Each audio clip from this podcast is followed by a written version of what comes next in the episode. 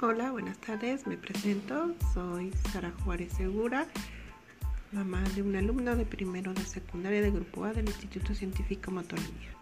Este podcast responde a una prueba para un proyecto de lengua materna para poner en práctica los conocimientos aprendidos sobre la entrevista.